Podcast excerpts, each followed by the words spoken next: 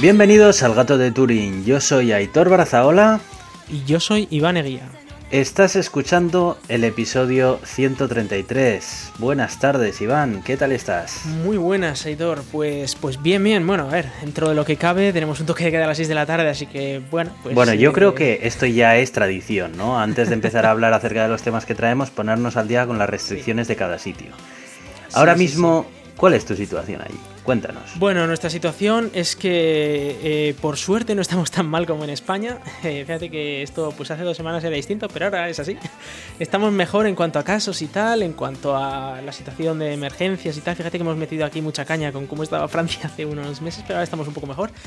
Eh, pero eso sí, tenemos un toque de queda a las 6 de la tarde, todos los restaurantes y bares cerrados, excepto para el pick-up, ¿no? Para, ir ahí a recoger comida. Y, y nada, eh, básicamente está todo, todo chapado. ¿Tenéis que llevar mascarilla por todas partes? Eh, no, no es, no es obligatorio más allá de cerca de las escuelas y tal, pero, eh, pero sí que lo que han cambiado es que ahora piden que dentro de lo, del transporte público y así lleves FFP2 o KN95. Vale, o sea que no, no han cambiado el tema de, que en el transporte público y en los colegios cerca tengas que ponértelo. O sea, sigue siendo así. Normalmente aquí yo no suelo ver a nadie con mascarilla, eh, incluso cerca de las guarderías tampoco se les ve a gente con mascarilla. Alguna vez ves algún vecino, algunos un poco más concienciados, pero es, es bastante raro y, ya te digo, incluso gente bastante mayor que, que, yo voy con mascarilla, porque bueno, yo voy con mascarilla por la calle y, me encuentro una persona mayor, una vecina mayor que me empieza a hablar y les veo sin mascarilla y digo, no sé, me, da palo más que nada por ellos. es que les, puedo, les puedo contagiar yo por mucho que lleve mascarilla, ¿no? Esa sensación, sí. Pero bueno, eh, tampoco. A ver, es verdad que, claro, yo salgo de trabajar a las cinco y media eh, y a las seis hay toque de queda. Es verdad que para sacar al perro puedo salir después, ¿no? Eh, pero bueno, normalmente suelo salir sobre esa hora y siempre pues, a las seis y media estoy en casa después de sacar al perro. Y. Y bueno, se hace la tarde un poco larga. Porque, a ver, tampoco es que antes fuera mucho mejor, porque tampoco es que podíamos. Estaban cerrados los restaurantes antes de Navidades también, ¿no? Solo que el toque de queda era a las 8. Pero bueno, tampoco. A ver, es lo que hay. O sea, está la situación muy mala, tercera ola, ya sabemos lo que hay. Eh, está muy mala la cosa. Sí, al final te resignas. Dices, bueno, pues es, lo, que hay, Tampoco es que se pueda hacer mucho más. Aquí la situación. Mucha tele y grabar podcast, ¿no? Aquí, sí. Aquí la situación se ha, se ha empeorado en los últimos días eh, no solamente en cuanto a la incidencia del virus que está pegando fuerte aquí en Euskadi, sino que además las eh, restricciones se han endurecido bastante. Mm. Eh, bueno, pues ahora los municipios que tienen más de, 500 eh, ya están cerrados. Eh, la hostelería está cerrada de estos, de estos municipios, quiero decir. Y todos los demás municipios estamos cerrados también, perimetralmente. Entonces, bueno, aquí no ha cambiado. Tenemos que llevar la mascarilla siempre a todas horas. Y bueno, pues así estamos, la verdad. Eh, lo que dices he de decir que pues todavía no entiendo cómo leches tenéis ahí los restaurantes y tal abierto cuando ya se ha visto que es clarísimamente un foco de, Ya, pero es que aquí tienes que entender que el sector de la hostelería mueve muchísima gran parte de la economía, es una pasada. Y bastante, y bastante, bastante mal, ¿eh? Bastante mal lo están llevando ya porque están porque deberían tener ayudas y tal, pero bueno.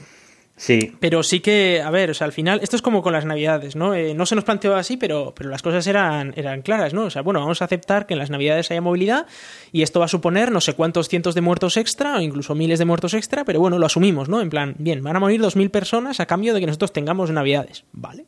Pero no se dijo así, se dijo como, bueno, vamos a intentar... Ya, bueno, pero que tampoco tuvimos navidades, ¿eh? o sea, a ver si te piensas que aquí se celebró la Navidad de alguna manera, si ya, ya lo sabes tú que estuviste por aquí, o sea... Sí, estuve, estuve pero, pero también te digo una cosa, el día 24 estaban los bares a reventar porque cerraban antes o no sé qué, y estaban todos los bares a reventar. Luego, el día 1, yo me acuerdo que salía a sacar al perro a las doce y media o así, después de las uvas, y, bueno, allí había un montón de gente que sí cogiendo el coche para volver a su casa, que sí tal, estaba un montón de gente por la calle que digo, a ver, eh, no sé, o sea, yo sacaba el perro justo a, debajo de la casa que había un jardincillo y digo, bueno, a ver, que haga un pis y me voy para casa y veía bastante gente, pero igual vi a 15, 20 personas ¿eh? en, en, esos 10 minutos de sacar al perro, de que si saliendo de casa, siendo a otros con niños, con tal, y digo, bueno, hombre, no sé. Ya, las restricciones me parecían un poco suaves. Vamos a dejar de lado temas pandémicos. Ya, ya hemos completado el cupo del episodio acerca de esto. Y yo quiero hacer una recomendación. Voy a, voy me he propuesto hacer este, esta, como costumbre, ¿no? Al principio del episodio mencionar cosas que me hayan gustado, pero que no tienen por qué ser gadgets ni nada por el estilo. O sea, puede ser desde una serie, una película, un videojuego, un libro, un gadget, lo que sea. O un sitio al que he ido que me ha gustado también, ¿no? Bueno, y en este caso eh, quiero hablar acerca de Ted Lasso.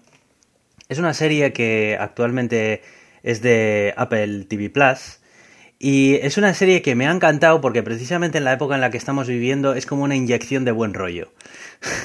Eh, es, trata así, muy rápidamente, trata acerca de un entrenador de fútbol americano que le llaman para entrenar a un equipo de fútbol europeo en, en Inglaterra. Y le llaman precisamente a sabiendas de que no tienen idea de fútbol europeo. Y precisamente es porque la nueva dueña del club de, de, fútbol, pues es la exmujer del que antes lo tenía, que era un ricachón muy engreído y bueno, en fin, una muy mala persona, ¿no? La típica mala persona y tal, ¿no? Y como sabía la exmujer que una de sus grandes pasiones era su equipo de fútbol, pues se propone el destruir el equipo de fútbol mm, como pueda, ¿no? Y una de las ideas que se le ocurre es contratar a este, a este chico, ¿no? A este entrenador, a sabiendas de que va a ser un entrenador fatal porque no tiene ni idea y bueno, en fin. Bueno, pues resulta que el tío es como eh, el optimismo, pero hecho persona, ¿sabes? O sea, es un tío que es que te levanta a cualquier situación. O sea, es gracioso. El tío, a pesar de, de, que todo le va en contra, el tío siempre está con una sonrisa en la cara, siempre sonriendo y tal. Y poco a poco se va ganando a se va ganando a todos, ¿no? Desde la afición de, del club que todos le odiaban porque nadie entendía por qué estaba allí entrenando a su club de, de, fútbol favorito ni nada, a la dueña del club también que le había traído en principio para destruir el club, pero poco a poco tal. Y bueno, en fin, a partir de ahí ya se va se va enrollando la serie, ¿no? Pero la verdad es que, joder, me ha encantado porque es que de verdad súper buen rollera, súper buen rollera. Así que bueno, Ted Lasso Ahí la tenéis en Apple TV Plus o en vuestros canales favoritos. Y, nada, pues eso es la recomendación que, traía para hoy. La verdad es que no, traigo mucho más. Me la apunto, me la apunto. No está fuera de, Apple TV, ¿no? No, esto es uno de los originals que han sacado. Pero bueno, que siempre lo puedes conseguir en los canales favoritos, ya sabes, ¿no? pero bueno, que, estaría bien tenerlo en otras plataformas también. Bueno, pues por mi parte quería traer aquí algunos comentarios que tuvimos en el pasado episodio. En particular, eh, uno de Verónica Guzmán, que la verdad es que se explayó bastante y, bueno, me gustó leerlo. Y eh, recordamos que estuvimos hablando en el anterior episodio de cómo las redes sociales eh, nos hacían leer únicamente cosas que, que, estaban muy de acuerdo con nuestros, nuestras ideas y que nos abría poco la mente a otros posibles pensamientos, ¿no?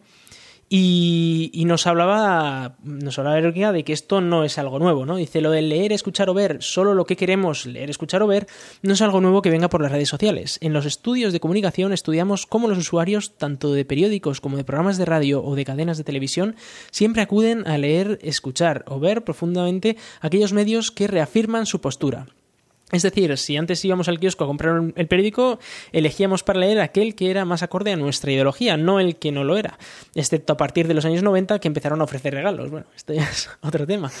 lo mismo con los informativos de las diferentes cadenas de televisión, que también tienen su línea editorial. Y los pocos que compraban todos los periódicos para contrastar eran los profesionales de comunicación, los políticos o los que se lo podían permitir por dinero y tiempo. Evidentemente, hay que tener en cuenta que el algoritmo basado en más relevantes solo eh, empobrece el discurso, pero está basado en lo que somos. Como vosotros decís, tienen sociólogos y psicólogos detrás para dar a los usuarios lo que quieren. ¿No será que es lo que queremos?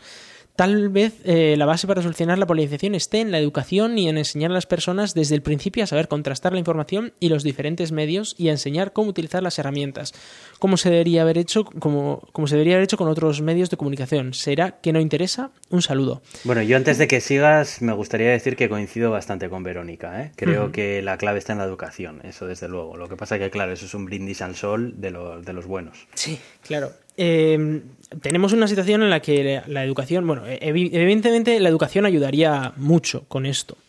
Eh, y evidentemente, eh, pues como dicen los sociólogos, los psicólogos, etcétera, ya saben que nosotros tenemos tendencia por eh, leer, bueno, por, básicamente nutrirnos de información que confirma nuestro, nuestra ideología, es eh, el típico sesgo de confirmación y otros sesgos que nos ayudan a sentirnos a gusto con, con un entorno conocido, con algo que consideramos verdad y, y tampoco a profundizar más allá de ello, ¿no? Es decir, eh, normalmente la mayoría de medios de comunicación no mienten directamente, pero te cuentan, digamos, la historia desde un punto de vista eh, sesgado o, desde, o directamente no te cuentan partes de la historia, ¿no?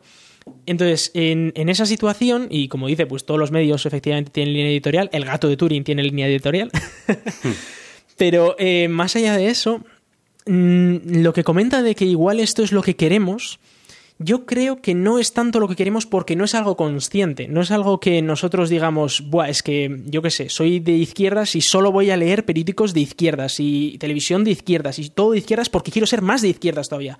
O soy de derechas y solo voy a leer periódicos de derechas y, ver la tele de derechas y todo de derechas porque quiero ser más de derechas.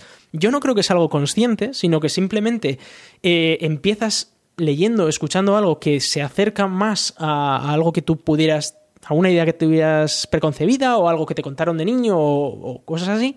Y poco a poco vas leyendo más de eso y al final pues te puedes, eh, te puedes polarizar en ese sentido. Puedes volverte una persona que piensa únicamente en, en, eso, pero no algo consciente en el sentido de que no es algo que digas que tú quieres hacerlo. En cuanto a si interesa o no interesa, pues, hombre, después de lo que hemos visto, ¿no? Lo que vimos, que hablamos del yo creo que aquí hay un interés grande, está claro. Está claro. a ver, ahí el, tema es que se han pasado, o sea, digamos que lo han dejado eh, que se vaya al extremo demasiado, yo creo. Eh, no sé, eh, esto en su momento con los periódicos, pues decías, vale, sí, yo me leo el periódico que sea, pero bueno, en general, aunque las líneas editoriales existían en los periódicos, tampoco estábamos viendo burradas en periódicos, porque tenías cinco periódicos, diez periódicos para leer, elegías uno de ellos, pero al final, al fin y al cabo era un periódico. Un periódico tiene que vender y tiene que tener muchos oyentes, o sea, muchos lectores, etcétera. No es como en las redes sociales, que la gente se conforma con tener 200, 300 seguidores y que pueden decir las barbaridades que quieran y esos 200, 300 pueden estar completamente de acuerdo con esas barbaridades, ¿no? Y al final la gente se, polariza. Hay, muchas menos barreras y, se, se, pueden, se puede polarizar muchísimo más eh, con esa herramienta no sé, no sé cómo puede ayudar la educación, o sea, la, educación puede ayudar, pero no sé cómo llevarla a cabo eh, claramente con, los, con, nuevas, con las personas más jóvenes o incluso con personas más mayores. Muchas veces gente que ya tiene 40, 50 años, eh, entrando en las nuevas tecnologías en los últimos 10 años, se han radicalizado también bastante. Entonces, es gente que tenía cierta educación, pero quizás no estaban preparados para esta tecnología, ¿no? No sé, es, es, complicada, la verdad. E, es una reflexión muy interesante la que hmm, comenta Verónica eh, y es muy difícil. Tiene muchas aristas este tema. Sí, encontrar una solución clara, clara es muy difícil. Hmm. Incluso la misma solución que estamos viendo ahora, o bueno, ese parche que estamos viendo de que las propias tecnológicas son las que están decidiendo qué es lo que es discurso de odio o no, eh, qué comentarios se pueden decir y qué no. Eh, no sé si yo estoy a gusto con que eh, Jack Dorsey o Mark Zuckerberg decida lo que es un discurso de odio o no. Claro.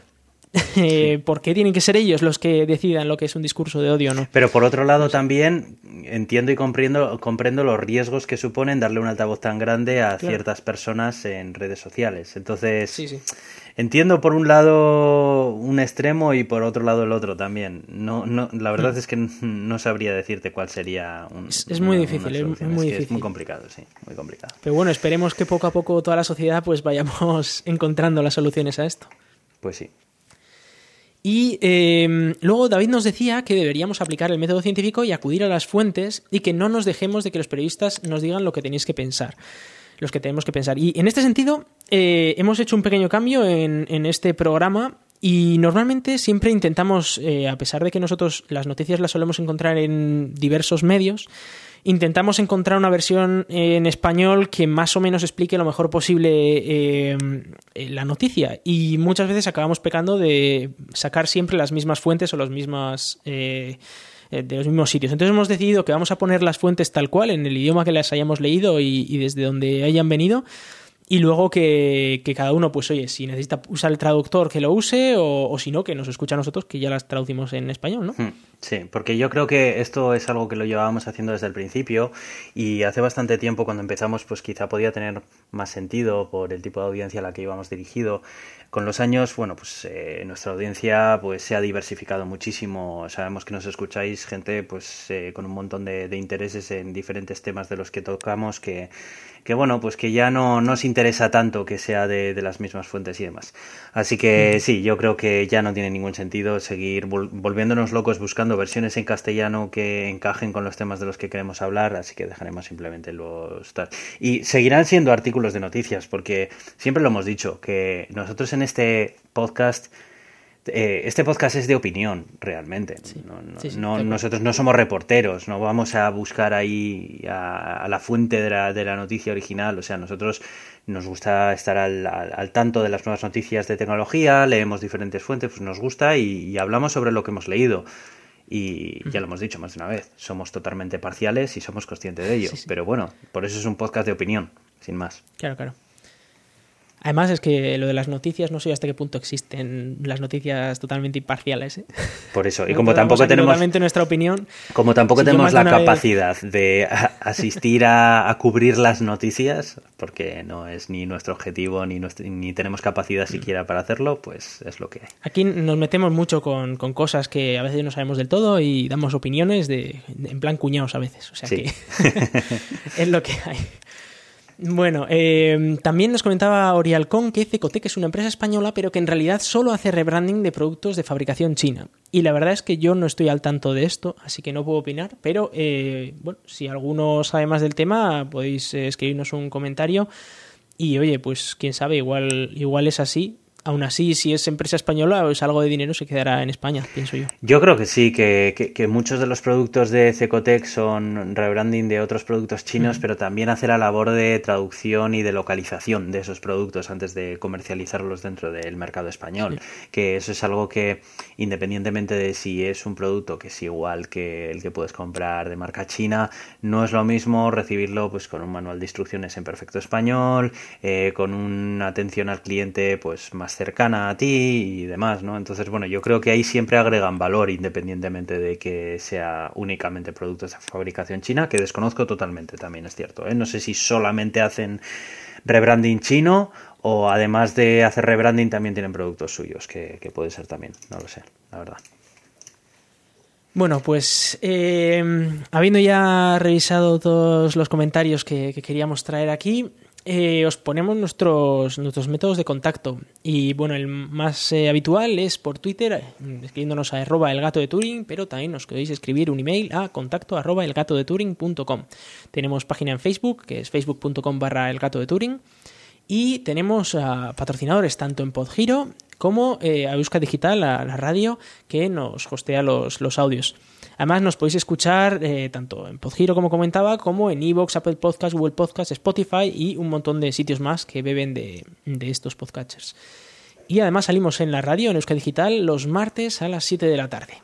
Pertenecemos a la comunidad de ciencia creativa Escenio, que a su vez pertenece a la Cátedra de Cultura Científica de la Universidad del País Vasco. Yo soy Aitor, arroba cronosnhz en Twitter. Y yo soy Iván, arroba Razican en Twitter. Vamos con las noticias. Pues empezamos con, una que, bueno, la verdad es que ha sido un, drama ¿no? Eh, en GitHub bastante llamativo. Eh, vamos a hacer un, repaso eh, de, qué es lo que ocurrió, ¿no? nos acordamos que, de hecho lo hablamos aquí, que el 6 de enero un montón de, de radicales asaltaron el Congreso de los Estados Unidos eh, pues por las razones que, fueran, y entre esos radicales pues había de todo tipo de, ideologías eh, extremistas, ¿no? entre ellos había gente con banderas confederadas, con banderas eh, nazis y, etcétera, ¿no? Entonces, en GitHub, en un, dentro de la empresa, ¿no? uno de los empleados de la empresa, en un chat interno de la empresa, pues escribió algo así como poneros a salvo que, hay nazis por ahí, ¿no? o, tened cuidado eh, que, hay, que hay nazis por ahí, hablando de aquellos que estaban viviendo en, Washington o que estaban por la zona, que tuvieran cuidado porque, porque había nazis. Y, bueno, pues a eso, eh, que podría haber sido algo tan, tan simple como, bueno, pues, pues muy bien, eh, y aquel que le, que le parezca bien lo que ha dicho muy bien, y aquel que no, pues pasa el tema. Respondió otro empleado eh, diciendo que, que, bueno, que estaba generalizando con lo de nazis, que, que, no todos eran nazis los que estaban allí en el, en el Capitolio. y, y bueno, además a esto respondió el, empleado original diciendo que además era judío, ¿no? Decía, decía, bueno, es que literalmente hay banderas nazis. O sea, estamos viendo en la tele que hay banderas nazis, con lo cual nazis hay. O sea, todos igual no son nazis, pero nazis hay, ¿no? Y esto, eh, que una vez más se podría haber quedado ahí, empezaron a, debatir unos a otros eh, que si, primero, eran dos, ¿no? Pero claro, aquí luego, como siempre, se hacen bandos. Entonces, o estabas en el bando de los que estaban asaltando el Congreso y uno de ellos decía que eran nazis, o simplemente decías que se estaba generalizando mucho, que había gente que tenía más sentido o no, o en el otro bando de no, esto es una locura, son todos nazis o son todos unos extremistas, unos terroristas, y bueno. Y una. Eh, bueno, y se montó ahí una pelea en el chat este de eh, empleados de, GitHub. entonces, esto es, es, un chat interno de la empresa, ¿vale? De, pues bueno, pues como que tiene un Slack, El típico sí, Slack. el mítico Slack en el que pues la gente de la empresa normalmente habla de cosas del trabajo, pero siempre suele haber como un estado random en el que pues puedes hablar de, lo que sea, ¿no? Eh, lo que pasa es que normalmente en, un ámbito de trabajo, pues la gente no se pone tan eh, enfurecida con, con, otros del trabajo por, por una razón de estas, pero en este caso, además, pues por escrito y... Claro, pero es que encima hubo consecuencias, ¿no? Claro, el tema es que hubo consecuencias, porque esto llegó hasta recursos humanos y eh, empezaron a, Bueno, básicamente el, problema fue que eh, se empezó a decir que el hablar de nazis era eh, una palabra demasiado fuerte como para usarlo en un chat de, de una empresa, ¿no? Entonces, eh, viendo como lo que había provocado, ¿no? El, haber mencionado los nazis, el haber generalizado y todo eso, que había provocado una discusión interna bastante seria, pues eh, resulta que, llegó hasta recursos humanos y echaron al empleado. O sea, lo, despidieron pues por la... Al que había avisado de que cuidado por ahí que puede haber nazis. Eso es. Cuidado por ahí que hay nazis.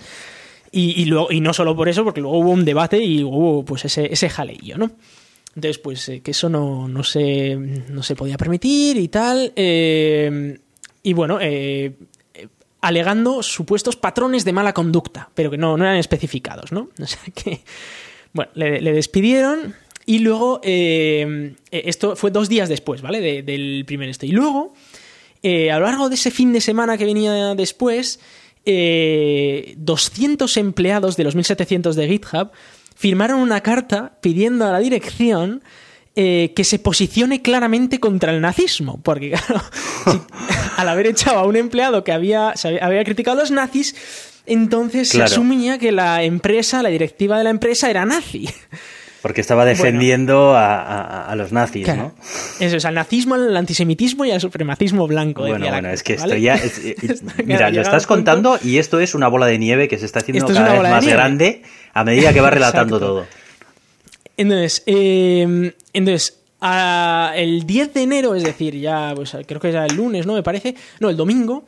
Eh, sale la, eh, la, directora de operaciones y intentando que se, relaje todo el mundo, pues mandó una carta interna, un email interno diciendo que, bueno, que, tranquilos, que están tomando cartas en el asunto y, van a revisar qué es lo que ha ocurrido, pues para hacer lo que haya que hacer, ¿no? Si, si hay que revisar lo que, lo que ha ocurrido, pues para echar a alguien o recuperar a alguien, pues se hace.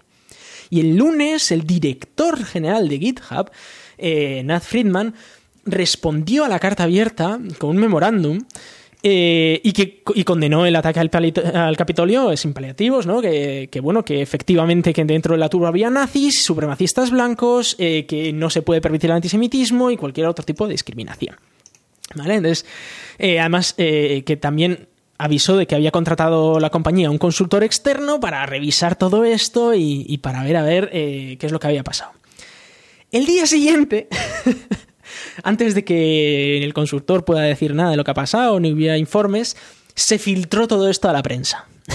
todo lo que había pasado por internamente y el despido y, tal. Entonces, claro, un montón de gente en las redes sociales, ya sabemos cómo es, empiezan a, pedir eh, que, que, se haya, que se haga boicot a GitHub por haber echado a una persona que criticaba a los nazis. Madre mía.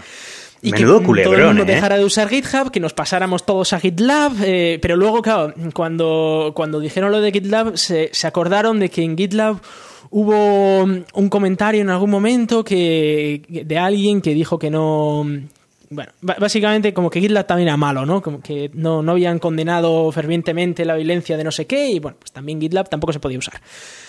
Entonces, eh, al final, el viernes de esa misma semana, eh, pues el consultor externo ya em, saca un informe en el que explica que, ha habido errores en el, en el, procedimiento de despedir al empleado este que dijo lo de, lo de los nazis y que, eh, que probablemente había habido juicios de valor y tal por parte de los de recursos humanos. Probablemente. Sí, y luego ese mismo día. vale, vale. Saca TechCrunch una entrevista con el empleado. Si es que todo esto, o sea, están intentando hacer una auditoría interna, ¿vale? Pero a su vez está toda la prensa y toda la gente y todo se está filtrando a una velocidad impresionante, que es que no hay manera de hacer nada internamente porque todo se estaba filtrando, ¿vale? Entonces, eh, el, en TechCrunch sale el empleado hablando que dice que efectivamente le han contactado para ayudar en la investigación independiente, pero que ha preferido no hablar con la investigación independiente hasta no contratar un abogado y eh, que dice que no es imparcial la investigación independiente. Y entonces dice que no quiere que le readmitan eh, y que está eh, dispuesto a cerrar un acuerdo de conciliación a, cambio de algún tipo de indemnización o que le coste el seguro médico. Vamos, que quiere dinero el empleado. Joder. Y em, el mismo viernes, eh, el The Verge saca también un artículo diciendo que GitHub todavía no aclara si el despido, eh, si, se despidió por ser nazi o por otra razón. Lo que pasa es que fue mucha casualidad, ¿no? que todo fuera al mismo tiempo. Eh, y encima se publicaron los chats internos de GitHub en el que un montón de empleados estaban todo el rato escribiendo nazi, nazi, nazi, nazi. en plan un motín, ¿sabes? es que es todo como muy, muy raro. Pero claro, todo esto se estaba filtrando. No podía ser el empleado el que estaba filtrando esto porque ya llevaba una semana sin acceso a, la empresa. O sea que otros empleados de la empresa, en medio de esta, de esta auditoría interna, estaban filtrando los chats nuevos en los que se estaban rebelando contra la empresa escribiendo nazi cientos de veces en un chat, ¿vale? O sea, fíjate tú la, rebelión que estaban haciendo. Y entonces, eh, ya el sábado de esa semana, eh, coge esta responsable de recursos humanos de la compañía, eh, Carrie Olesen, 20 años de carrera tenía entre Microsoft y GitHub, asume la responsabilidad y básicamente dimite. Y luego, por la tarde de ese mismo día, otra de las responsables de recursos humanos empieza a escribir un montón de tweets diciendo que está, hasta, que está harta de los recursos humanos, que GitHub es el trabajo de su vida, pero era el trabajo de su vida, pero que ya no. Eh, que bueno, que, su departamento no despide normalmente mm, sin que un responsable eh, respalde la decisión, pero eh, que dice que aquí las mujeres se están dedicando a limpiar los líos que montan los hombres. Bueno, ya metemos el componente sexista, lo que faltaba. Entonces, em, el domingo, em, bueno, pues se publica un post, Erika Brescia publica un post en el que em, después de estudiar todo lo que ha pasado, pues quieren volver a readmitir al empleado y están en contacto con su representante legal, con su abogado, para poder volver a meterlo otra vez dentro de la empresa. Entonces, vale, y, esto es hasta aquí, porque esto ya es más o menos eh, el día de hoy, ¿no? El cómo, cómo ha ocurrido. Esto es lo que ha pasado, ¿vale? Y ahora te pregunto a ti, ¿qué leches es esto? ¿En qué clase de cultura de, empresa está ocurriendo este tipo de cosas? A ver, es que esto, para empezar, es algo en lo que jamás se debería haber metido, yo creo, la dirección de la empresa, eh, ni, ni, por asomo. Porque para empezar, es un asunto que ni siquiera se ha cometido ningún tipo de delito. Inicialmente. Si, si volvemos al principio de todo, ese mensaje que, que pone este programador que después es despedido, Realmente eso, para empezar, es que no es ningún, ningún delito de ningún tipo. Que otra persona le conteste, bueno, pues es que funcionan así los chats y sobre todo cuando es un chat, la sección random de un chat en la que, bueno, pues eh, tanto tú como yo hemos visto cuando estuvimos en el CERN el montón de variedad de temas y de cosas que se tocan en mm. chats eh, random de empresas grandes o de organizaciones grandes. Em, creo que esto, para empezar, la dirección debería de saber mantenerse al margen, siempre y cuando no estemos hablando de un delito claro ¿no? oye, es que mira, la persona que tengo secuestrada la he dejado aquí. Bueno, vale, pues hombre, si hay una persona secuestrada y resulta que hay uno en la empresa que reconoce hacerlo y dejarla ahí, pues igual sí.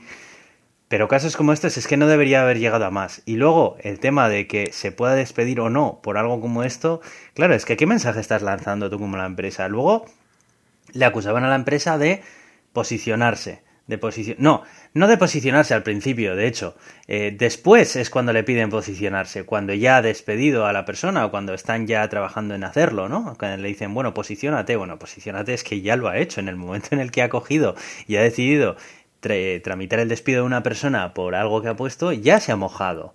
Luego no puedes, luego tienes que esperar a que te venga alguien a decir que apoyas aquello que has censurado, que no deberías de haberlo hecho. El tema aquí eh, también está en, que se enzarcen en un chat eh, relativamente público e interno de la empresa, ¿no? Es decir, hay 1.700 personas leyendo.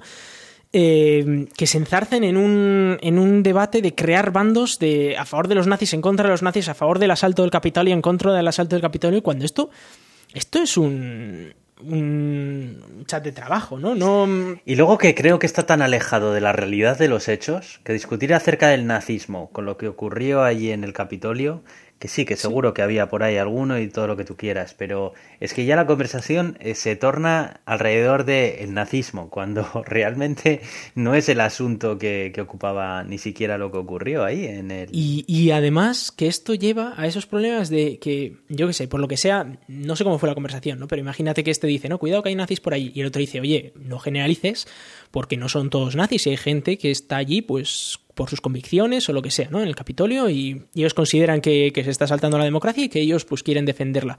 Y no son nazis, o sea, son demócratas y son gente relativamente razonable. Tendrá, se, habrán radicalizado o estarán pensando en hacer eso por alguna razón. Y el otro le vendrá, ¿qué pasa? ¿Que tú eres nazi o lo que sea? ¿Sabes? Eh, esa sensación de que... sí, sí, sí. Eh, la facilidad de... Sí, la facilidad con la que pones una etiqueta a alguien eh, solo porque ha dicho una frase eh, que, puede ser perfectamente razonable. O sea, yo qué sé, eh, es verdad que en el asalto del Capitolio hubo nazis, hubo gente que apoyaba a los confederados, había, había mucha gente muy variada y, había, y había gente que no era nazi, había gente que le habían convencido de que se estaba asaltando a la, democracia estadounidense. Y, hombre, a mí si me convencen de que están asaltando a mi democracia, pues igual también tengo que ir ahí a defender la democracia, ¿no? Si estoy completamente convencido. Y no es porque sea nazi o porque sea de extrema izquierda, como nos decían en el anterior episodio. Eh, no, es simplemente pues porque te han convencido de algo y, bueno, pues estás ahí defendiéndolo. Lo que pasa es que, ¿qué pasa? Si una persona dice esto, ya es automáticamente nazi o está apoyando a los nazis o está es esa facilidad ¿no? con la que eh, enseguida eh, pues eh, si no eres, a alguien. Si ¿no? eres de una cosa, eres de la otra, automáticamente. no, hay términos medios, no hay gama de grises. o eres de extrema izquierda o eres de extrema derecha. El problema de eso es que limitas mucho la discusión, porque en el momento en el que ya para ti esa otra persona es nazi, automáticamente ni siquiera vas a intentar acercar tu, tu, posición con ella, porque para ti mm. es un nazi. ¿sabes? Y ya, ya todo lo que implica el nazismo pues todos lo sabemos muy bien y ya sabemos que es algo con lo que tal, ¿no? Y al revés también pasa, ¿eh? Estamos hablando todo el rato de, nazi porque es el tema que estabas explicando y lo que nos ocupa ahora, pero al revés también pasa. Y en el momento en el que se etiqueta con el extremo opuesto a ti, ya está, olvídate, ya no hay conversación. ya no hay conversación, se acabó. Y, fíjate que, yo lo veo, eh, esto en, España, ¿no? Que por ejemplo dos partidos, ¿no? Que están muy, muy opuestos, por ejemplo Vox y Podemos. Vamos a ver los dos partidos más alejados. Si alguien te viene y te dice yo voto a Vox, mucha gente ya directamente dice, Buah, este es un fascista, de cuidado. Y si te viene uno y te dice yo voto a Podemos, y dices, bueno, este, un radical de izquierdas, de la leche. Y luego igual no estás viendo el por qué ha ocurrido eso. Dices, oye, igual esta persona ha votado a Vox porque Vox en su programa trae no sé qué contra los ocupas y casualmente es que a él le han ocupado su casa y encima le han echado no sé qué. Y está en una situación vulnerable por culpa de algo que Vox dice que va a solucionar. Y a su vez el de Podemos, pues igual está en una situación también vulnerable por algo que, que Podemos dice que va a solucionar y le vota a Podemos. Y no significa eso que sea un nazi o que sea un, eh, uno de extrema izquierda que quiere acabar con la democracia o, que quiere mm, eh, acabar con España o con el rey o lo que sea. Simplemente, pues, a ver, como estos programas de los, eh, de los diferentes partidos son muy extensos, al final es posible que, que en todos los partidos tengas ideas que, con las que coincidas más o menos y decidas votar a uno a otro. No sé, eh, el caso es que etiquetar rápidamente de estas cosas, ¿no? Como todos los votantes de Trump que hubo, o, mucha gente que eh, le votó a Trump, por ejemplo, se, se, vio, ¿no? Eh, en Florida, mucha gente votó a Trump siendo inmigrantes. cuando Trump estaba en contra de la inmigración, pero es que tenían más miedo a, que Biden fuera comunista que a, a que les prohibieran la inmigración por parte de Trump. Entonces por eso votaron a uno al otro. Pero es esa situación de que, hombre, no todos son eh, unos locos, unos eh, descerebrados, independientemente de si es Trump, Biden o Podemos, Vox o quien sea. O sea, seguro que la gente vota las cosas que vota por alguna razón y hay que tenerlo en cuenta. Pero bueno, que en cualquier caso, que esto se lleve a, una empresa privada, a un chat privado y que se creen bandos internos dentro de la empresa, que haya despidos, etcétera, me parece que algo estamos haciendo mal eh, internamente en, en, este tipo de empresas, ¿no? En eh, Silicon Valley o donde sea. No sé si es que aquí en, este artículo que os enlazamos, eh, pues ellos comentaban que igual se nos estaba yendo un poco de las manos eh, nuestra rebeldía, ¿no? En esto y de, intentar polarizarnos. También esa manera en la que tenían de protestar los, los empleados en contra del nazismo o en contra de tal, escribiendo nazi un montón de veces en el chat Digo, hombre, a ver, si, si, si, te parece mal lo que ha ocurrido y efectivamente estás en contra de la empresa y todo esto, o sea, tú una huelga, eh, montate un sindicato. sindicato en Estados Unidos. Espera, repite, no te he escuchado bien. Pero, pero aunque, o sea, lo que yo no entiendo es qué, solucionas escribiendo nazi muchas veces en un chat. ¿Y te parece nada, es troleo, es troleo. que va a arreglar el... Es troleo, no sirve para nada. Es troleo, pero pero no sé, que, que no, no lo entiendo. O sea, no, no entiendo. Es, eh, lo entendería de unos chavales de 10, 12 años, 15 años, que dicen, ah, pues me han, dicho que está mal decir nazi. Pues ya yo lo digo 10 veces porque, porque tengo mis derechos. Vale. Pero llegado a un punto de gente adulta, en teoría, que, que está ahí en, un chat, oye, si te parece que efectivamente se está coartando la libertad de expresión, pues hay seguro otras maneras de protestar, como por ejemplo no ir a trabajar, el hacer una huelga, que, también vale, ¿no? Y si sois suficientes, fíjate, si de 1700, 200, 300 dejan de ir a trabajar durante una semana, dos semanas, tres semanas. No sé yo si el concepto de huelga existe en los Estados Unidos. Tú lo sabrás mejor que yo, que has estado allí. Sí, a ver, bueno, existe el concepto de huelga. Tú puedes no ir a trabajar, no te pagan, ¿no? Y, y ya está. No, y tal, y te pueden echar o lo que sea. No sé exactamente cómo es la, legislación en ese sentido y, sé que existen sindicatos, pero, pero no todas las empresas tienen sindicatos, etcétera. Es verdad que no es lo mismo que en Europa, pero que no, no lo veo como para empezar a escribir en un chat nazi 100 veces. No, no, no, está claro. me parece una chiquillada. Es, una chiquillada, efectivamente. Bueno, vamos a avanzar con, las noticias que tenemos. A ver. Sí, eh, yo os he traído una que, bueno, en fin, ya, ya hemos hablado largo y tendido sobre los navegadores web, ¿no? Eh, y de cómo básicamente solo existe uno, un navegador web ya, que es eh, Google Chrome. Y luego versiones de Google Chrome, que es Edge, o puede ser este Brave, o puede ser un montón de... Bueno, pues todos estos que usan WebKit, ¿no? Al fin y al cabo, WebKit o Blink. Ojo, porque tú sigues diciendo que WebKit y Blink es lo mismo y lo fue hace mucho tiempo, pero ya hace bastantes años que han pasado que se dividieron los proyectos y que WebKit se ha quedado Apple con ello y Blink se ha quedado Google con ello, que realmente Blink es el motor que utilizan todos los basados en Chromium. Bueno, sí, pero se basan en un motor muy parecido y bueno. Mm, ya no, lo te, no te creas que es tanto, ¿eh? que han pasado muchos años, que es que los años pasan y no te das cuenta, ¿eh? pero, pero sí. Sí, es verdad que han pasado muchos años y, en ese sentido, fíjate, te voy a decir, eh, Blink ha avanzado y, WebKit se ha quedado como, casi como sí, estaba. efectivamente. y eso es verdad también, pero te quiero decir que, fíjate, 2013. Sí, sí, 2013, o sea, anda que ya, ya, vamos, yo ya no diría que, WebKit y Blink. Sí, la, verdad es que no estaba metiendo Safari en todo esto porque es que Safari al final solo se puede usar en, Mac, entonces para el resto de mortales eh, no existe.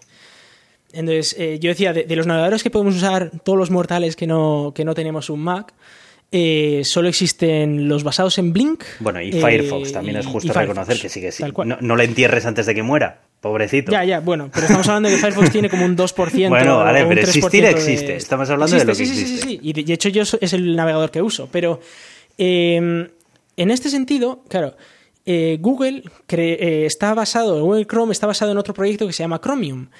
Y Chromium es un navegador libre eh, que mucha gente usaba Chromium con la idea de no usar Google, porque, o sea, no usar Chrome, porque Chrome está lleno de eh, sistemas para espiarte, para seguimiento, etc. Entonces mucha gente al final dijo, pues usamos Chromium, que tiene el mismo motor que Chrome, pero no tiene todas las capas de extra de, de Chrome, ¿no? ¿Y qué es lo que pasa? Que mucha gente estaba usando esto con eh, la opción esta de sync, ¿no? Que era, pues si tienes contraseñas o si tienes pestañas, si tienes favoritos, etcétera, se te sincronizan entre varios de tus dispositivos, por ejemplo, entre tu móvil, tu, portátil, tu sobremesa, etcétera. Y eh, viene muy bien, viene muy bien tener todo eso sincronizado, pero esto está usando un servicio de Google, ojo. Por supuesto, para eso necesitas una cuenta de Google y Google tiene los datos, etcétera. Pero bueno, hay gente que quiere usar Chromium para que para evitar en la medida de lo posible el seguimiento, pero para ese servicio en concreto quiere usar Google, ¿no? Bueno, pues ya han dicho que lo van a desactivar para nada que no sea Chrome, es decir, que a partir de ahora Chromium no va a tener ese, esa opción de usar sync y, va a quedarse sin, sin opción de sincronizar nada con Chromium. Es decir, que básicamente Chromium se queda como un navegador solo para navegar, pero no para un uso diario. ¿Sabes por qué creo que puede, puede ocurrir esto? Porque eh, desde que Edge se basa en Chromium también, es un navegador muchísimo más popular simplemente por venir preinstalado en todos los Windows. No es como Chromium, que era una minoría. Y tanto en Microsoft Edge como en Chromium se podía sincronizar utilizando el servicio de Google. Y yo creo que hasta ahora a Google no le ha molestado que se pudiera hacer con otro navegador de Chromium que no fuera el Chrome, porque bueno, al fin y al cabo hasta ahora era Chromium nada más y bueno, tampoco le, consumiría muchos recursos ni nada. Pero claro, en el momento en el que también ahora puedes coger el Microsoft Edge basado en Chromium y también sincronizarlo con una cuenta de Google, claro, Google quiere que te bajes un navegador, obviamente. Entonces yo creo que por ahí pueden ir los tiros, quizá, ¿eh? igual no, pero pueden, ir por ahí. Y que, habrá dicho Google, bueno, si ya sabíamos que esto se podía utilizar en otro que no fuera Chrome, pero hasta aquí. Y hasta que nos están empezando a crecer los enanos y, esto no puede ser. Sí, el problema de esto es que una vez más lleva a, a esa oligarquía de navegadores, digamos, ¿no? A esa idea de que está Chrome, está Edge y luego, Igual si no, estás ¿eh? dispuesto a Porque precisamente esto lo que hace es que sus competidores, los competidores de Chrome, a pesar de estar basados en Chromium, se esfuercen más en ofrecer servicios de sincronización independientes. Sí, pero Chromium no puede ofrecer ese servicio. Bueno. No puede porque no tiene, o sea, es un proyecto open source que no tiene dinero como para montarse unos servidores de sincronización, etcétera. O sea, no, puede ofrecer un servicio. No será el primer eh, proyecto open source que, que tiene que tiene sistemas en la nube. Que no, tiene. ¿eh? Igual ahora mismo probablemente que no tenga, una empresa por detrás, sí, sería el primero, porque no hay ninguna empresa o ninguna fundación detrás. Bueno, la propia Google es la que más contribuye a Chromium. Sí, claro, pero a Google lo que le interesa es que eso es Chrome. Chromium lo tiene ahí. En su idea era como, bueno, como Chromium es open source, todo el mundo que quiera usar Chromium que lo use y nosotros lo usamos para hacer Chrome. Hmm. Pero ahora Chromium es básicamente un proyecto pantalla de Chrome. Un proyecto que no sirve para nada más que para generar Chrome. Hmm. Cuando antes no, yo he usado Chromium en su día durante bastante tiempo eh, y era un navegador perfectamente válido. Ahora ya, si le quitas todas estas cosas, es Chrome o, nada. Se queda muy cojo. Se queda alternativas. No sé, eh, me da pena. Eh, hay, mucha gente que se está pasando a Brave, por ejemplo, ¿no? que es un navegador eh, open source también, que además tiene bastantes sistemas a favor de la privacidad. Pero ese tiene el problema de que sigue usando Blink y al final tenemos muy pocos motores web y eso supone que los estándares web ya no son estándares web, ya son estándares de Google que los demás adoptan, porque se crean todos los estándares para que funcione todo en Chrome. Y eso puede ser una pena porque va a reducir la innovación que hay en, la web y sobre todo la diversidad en esa innovación. Hmm, eso es verdad. Bueno, pues eh, vamos a pasar de tema yo quería hablar acerca del CES un poquito, porque la verdad es que el CES es un evento de tecnología que es muy profundo y que se presentan un montón de dispositivos diferentes y este año pues se ha vuelto a celebrar, pero no como otros años anteriores. El año anterior eh, pues se pudo celebrar de forma presencial porque todavía no había estallado toda la crisis del coronavirus. Pero este año ha tenido que ser totalmente online. El CES es un evento de tecnología que se celebra en Las Vegas todos los años a principios de, de año, en enero. En este caso ha sido entre el 11 y el 14 de enero. Y la gracia del CES es el montón de inventos locos que vienen al CES. Porque ahí llegan pabellones, montan pabellones enteros llenos de empresas de tecnología, pero de todo tipo, no solamente grandes, las habituales que estamos acostumbrados a ver, sino también un montón de empresas pequeñas, sobre todo chinas también, que tienen un pabellón entero dedicado a ellas, que bueno, la gracia de, esta, de, este, de este festival, iba a decir, no, no del todo, sino de esta exposición, de este evento, es que pequeños creadores de tecnología pueden estar en contacto con grandes empresas que pueden mm, pues eh, decidir comprarles o adoptar sus tecnologías o bueno pues es una forma de poder ligar con los grandes ¿no? cuando es algo que normalmente suele ser inalcanzable ¿Qué gracia puede tener un evento como este que le quitas la parte de networking que, que, tienen todas las empresas pequeñas con estas empresas grandes? Pues la verdad es que se le quita un poco la gracia. Y si encima le sumas a eso que ya lleváramos varios años en los que la gracia del CES poco a poco se iba diluyendo, pues mi resumen es que este año, más allá de los lanzamientos de algunas de las empresas grandes, pues no he percibido que haya habido ninguna presentación que digas, wow, me quito el sombrero, ¿no? Que merezca la pena aquí hablar sobre ella largo y tendido. Este año han tenido lugar alrededor de 100 sesiones. Obviamente no han trascendido de todas estas 100 sesiones más allá que las de las marcas importantes, ¿no? Estamos hablando de Samsung, de LG, de Sony, Intel, AMD.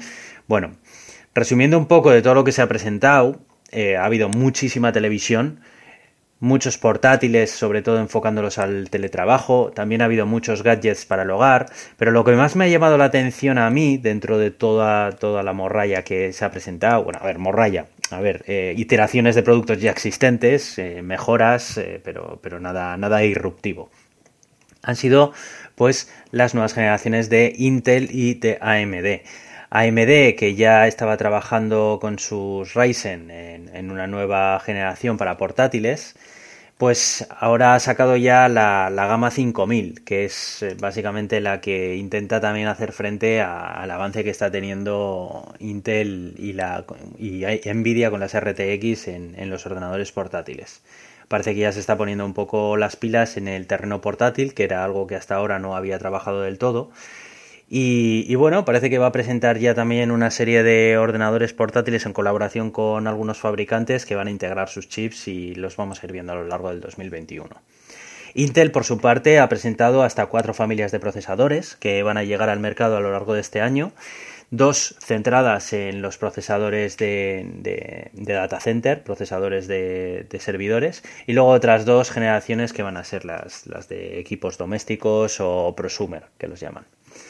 Y bueno, pues la verdad es que interesante leer el artículo que enlazamos, porque resume un poco todo a vista de pájaro, todo lo que se ha presentado. Pero bueno, yo me he quedado con esa sensación de que muchas cositas pequeñas, mucha iteración, Samsung ha actualizado toda su gama de productos, por ejemplo, Sony ha aprovechado también para actualizar todas sus gamas de televisiones, también aprovechando que este está de estreno con su nueva PlayStation 5, también ha estado hablando acerca de las fechas de lanzamiento de sus nuevos juegos que van a llegar a la plataforma. Bueno, eh, pantallas plegables también ha habido. Yo lo de las pantallas plegables es que sigue siendo una cosa que no me termina de emocionar porque más allá de una demo técnica no le termino de ver yo... No sé, necesito que, que me... Que, que, que, alguna empresa me presente un invento que diga, anda, mira, pues, pues sí, la verdad, y luego, y claro, a un precio razonable, ¿no? Porque ahora mismo es una tecnología que todavía pues es muy cara, muy difícil de vender y con unos, con, unos inconvenientes importantes, ¿no? Sobre todo todo aquello que aparece en los ángulos de giro que siempre acaban eh, rompiendo mm. por allí y demás, ¿no? Entonces, bueno, pues eso, eso es un poco el resumen así, muy, muy, muy resumido de, de, lo que he leído acerca del CES. Pues eh, yo la verdad que estoy ilusionado por los chips de AMD, eh, por los nuevos Ryzen. La verdad es que AMD lleva un año y medio que, está petándolo, la verdad. Eh, ya con, con, la serie 4000 en portátiles, bueno, fue un salto increíble comparativamente. Es decir, ya se pusieron casi, casi al mismo nivel que Intel. y con los 5000 tiene pinta que le han superado. Veremos a ver si los benchmarks finales son, bueno, los que saca la gente son, son los mismos que, presentaron ellos, pero tienen muy, muy buena pinta. Y bueno, si consiguen tener suficiente producción, quizás eh, AMD le, le haga el sorpaso ¿no? a Intel este año. sí, pero habrá que ver qué hace también Intel, porque Intel tampoco se va a quedar quieta. ¿eh? Porque siempre estamos igual. un poco dormida, ¿eh? Sí, sí, pero, pero no le termina de pillar. Sí, y cuando justo, justo le pilla, eh, hacen algo y siempre se ponen por delante. No sé, yo ya empiezo a ser un poco Pero llevamos muchos años ¿eh? que Intel era el claro. Bueno, Intel era muy, muy superior a AMD. claro que ya no, no tiene. Y ya llevamos dos años que no que no ocurre eso. O sea, no, no, es Intel muy superior a AMD. Es mm. más, en muchos sentidos AMD es superior a, Intel en algunas cosas. Por ejemplo, en temas de para compilación, en temas de Threadrippers y tal, es muy superior a AMD, eh, a, Intel.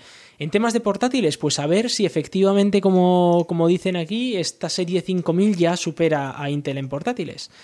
En sobremesas, yo creo que la ha superado personalmente, ¿eh? eso es una opinión personal, pero yo diría que la ha superado porque por coste y consumo eléctrico andan mejor. Es verdad que la versión, o sea, el, procesador más potente que te puedes comprar es de Intel, sin contar los, los Threadripper, ¿no? Pero, pero no sé, luego, o sea, aunque el, tope, tope, tope es Intel, eh, para gente mundana, gente de, de, nuestro mundo, si no se quiere gastar tanto como para pillarse el mejor procesador del mundo, tiene procesadores AMD muy baratos que son incluso superiores a los que Intel pone al mismo precio. Sí, no, la verdad que AMD ya, vamos, es verdad que ha avanzado muchísimo y sobre todo en procesadores han hecho un grandísimo trabajo durante estos últimos años. Pero bueno, yo siempre estoy con la cosa esta de que, bueno, veremos a ver también qué va a hacer Intel, la verdad. Es verdad que ya Intel no, no pisa el acelerador tan fuerte como lo ha hecho en a lo largo de la historia. Pero bueno, en fin. Bueno, y, pues y, eso es lo que traigo del, CER, del CES. Yo quería hablar de Facebook, Aitor. Bueno, bueno, abran los paraguas. Abramos el paraguas. En fin, es esta, esta empresa horrible que está, está queriendo acabar con nosotros eh, y está dirigida por un mono con platillos. a ver, eh, vamos a ir rapidito porque esto es casi de, de coña, ¿no? El caso es que Andrew Bosworth, vicepresidente de realidad aumentada y virtual en Facebook, ha pedido un gran cambio en privacidad en Facebook. De hecho, eh, lo, bueno, lo que ha dicho es básicamente eh, que la, la, manera en la que hemos, en la que han operado ¿no? durante todo este tiempo, ya no es la manera con la que se puede servir eh, mejor para, para, aquellos que usan los productos, ¿no? Y dice que hay que hacer un cambio al nivel del que Microsoft hizo a, a principios de los 2000 en cuanto a seguridad. Que todo el mundo sabía que Windows era la risa en cuanto a seguridad. es que yo me acuerdo que las primeras versiones de Windows 8 estuvimos hablando aquí acerca del montón de telemetría que traían que eran capaces de... Eso es por privacidad, pero yo me acuerdo eh, con Millennium, el 98 y tal, sí, bueno, de seguridad, de Sí, eso sí. O sea, ahí metías viruses como si esto... Virus, perdón. como si esto fuera el, el cachondeo padre. Entonces, dice que hay que hacer algo parecido, ¿no? Eh, migrar a una arquitectura en el que la privacidad sea por diseño. Entonces, en lugar de hacer un producto, imaginarse un producto con todas las cosas posibles y luego intentar, digamos, reducirlo pues por temas de privacidad, asumir al principio de los proyectos que la GDPR existe y que la privacidad existe y solo eh, mm, obtener datos de los usuarios que sean estrictamente necesarios para, seguir eh, ofreciendo el producto. Y bueno, lo ha pedido en un memorándum interno. Eh, en fin, eh, se ha hecho bastante mm, eh, público porque ya habéis visto que, Facebook intentó secuestrar los datos de WhatsApp de, todos los usuarios y parece que lo han tenido que retrasar a mayo. por esa situación de que la gente ya está flipando, dice, bueno, no puede ser ya hasta dónde vamos a llegar.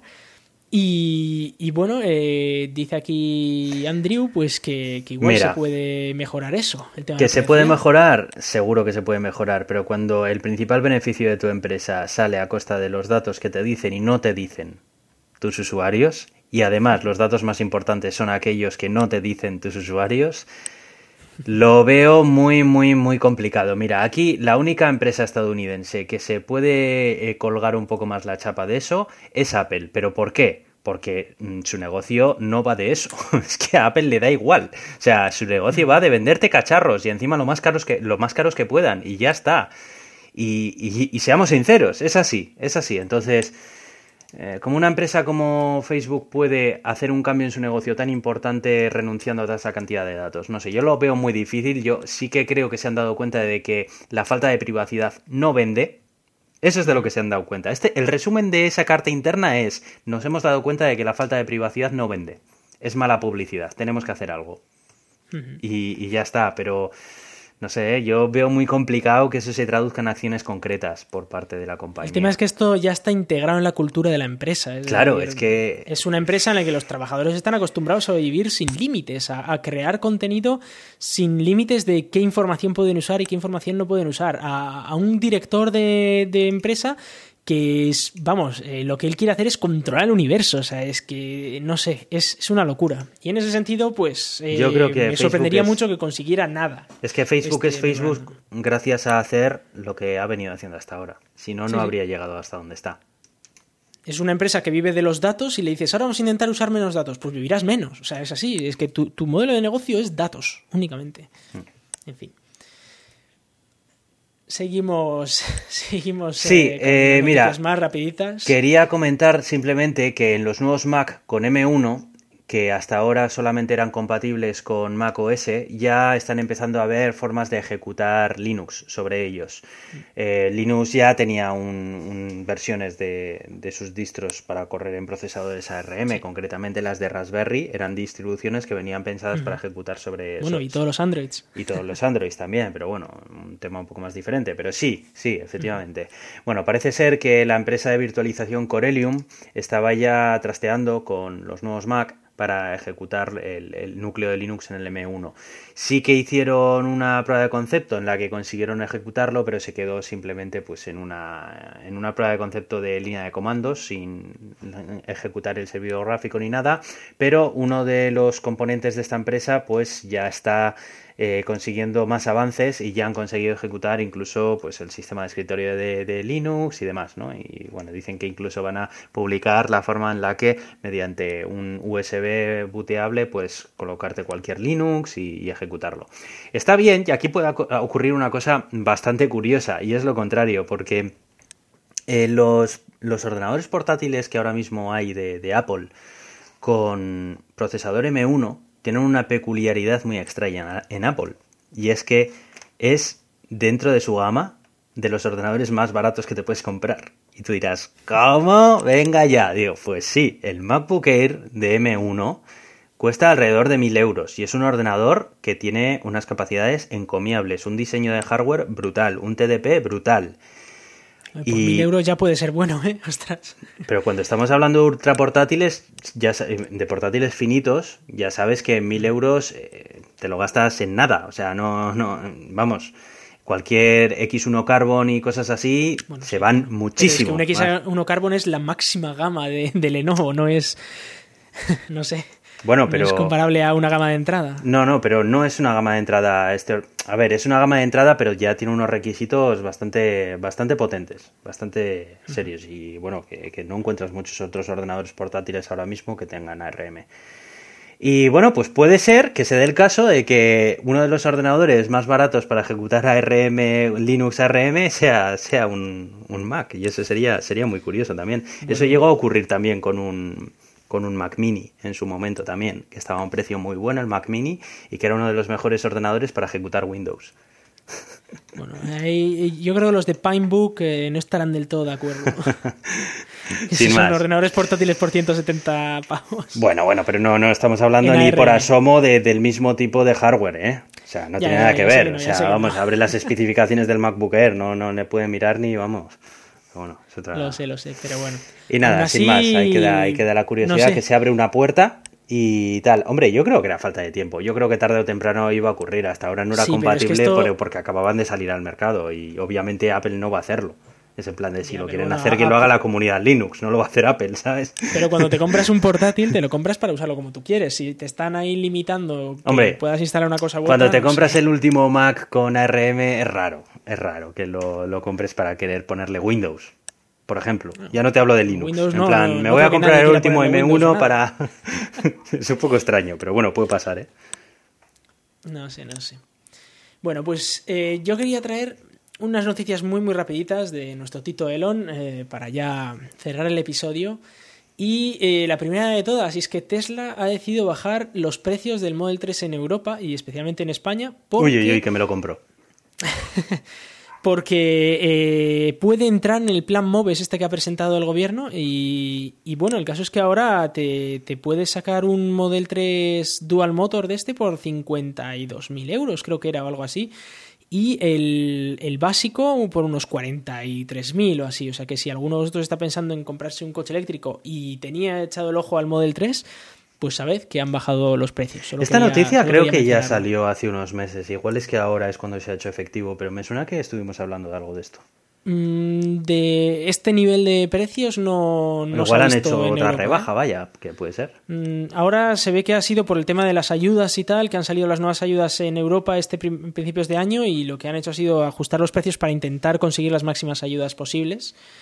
Y, bueno, en, España la rebaja ha sido bastante grande, en Francia también, en Alemania también. Eh, bueno, la verdad es que es, interesante, es un, producto interesante.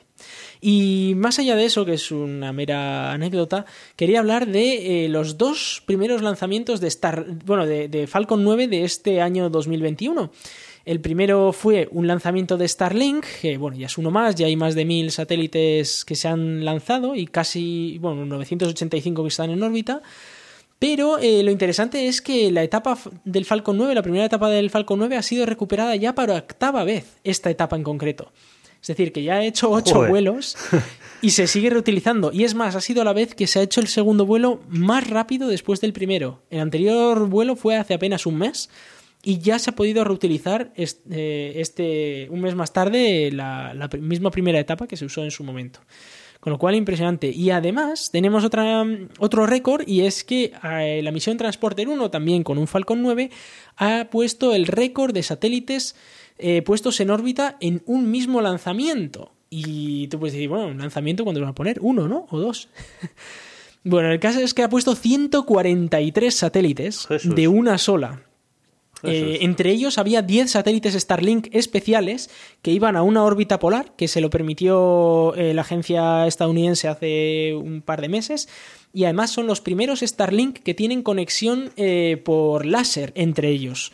Con lo cual, mola, mola bastante esos 10 Starlink. Pero aparte de eso, ha, ido, ha, ido, ha habido 133 satélites extra de diferentes tamaños. Había pequeñitos, CubeSats, había grandes, medianos y todo eso y se han lanzado todos a esta órbita polar, una órbita muy parecida a la de los Starlinks. O sea que bueno, un pedazo de récord. Y por supuesto se ha recuperado la primera etapa, claro, se ha aterrizado. Y además al estar conectados por láser me imagino que la proeza técnica es muchísimo mayor, ¿no? Porque supongo que lo han tenido que calcular con una precisión muy grande, ¿no? Para que, para que haya esa, esa comunicación entre ellos. Exacto. Eh, ya hicieron una pequeña prueba entre dos satélites hace unos meses y, hombre, obviamente comunicar por láser es mucho más rápido eh, o tienes una banda muchísimo más ancha que comunicando por radio. Eh, pero claro, el problema es que tienes que estar en, una en línea recta, digamos, de, un satélite a otro, porque no, no, es como la radio que la puedes rebotar un poco, puedes eh, lanzarla, digamos, con un ángulo. El láser va directo de un punto a otro y tienes que tener un el receptor y el emisor perfectamente alineados para que eso funcione. Y parece ser que lo han conseguido y que, bueno, que tiene ahí 10 satélites ya funcionando con, con láser, lo cual es una proeza técnica espectacular. Qué bien, impresionante, la verdad. Bueno, pues con esta misión eh, Transporter 1 llegamos al final del episodio. Eh, nada, eh, simplemente agradeceros que estéis allí, como todos los episodios notamos que poco a poco la comunidad crece, que cada vez sois más los que estáis escuchándonos y eso es algo que la verdad es que no, nos gusta y, se nota, yo creo, cada vez que empezamos los nuevos episodios que hablamos acerca de los comentarios que, que nos llegan y que vosotros nos escribís y creo que es muy interesante, ¿no? Siempre desde, desde el respeto, siempre los comentarios y siempre creo que genera una conversación muy interesante. Un debate que cada vez me gusta más tener siempre al principio del episodio y creo que bueno pues eh, da lugar a ciertas conversaciones y demás bastante off topic algunas veces otras veces más relacionadas con la tecnología pero bueno esa es la gracia también de, este podcast no el, participar un poco en la conversación. Así que nada bueno, que nos hacéis pensar mucho ¿eh? los sí, sí, sí, sí. estas reflexiones la verdad que están muy bien. Eso es verdad.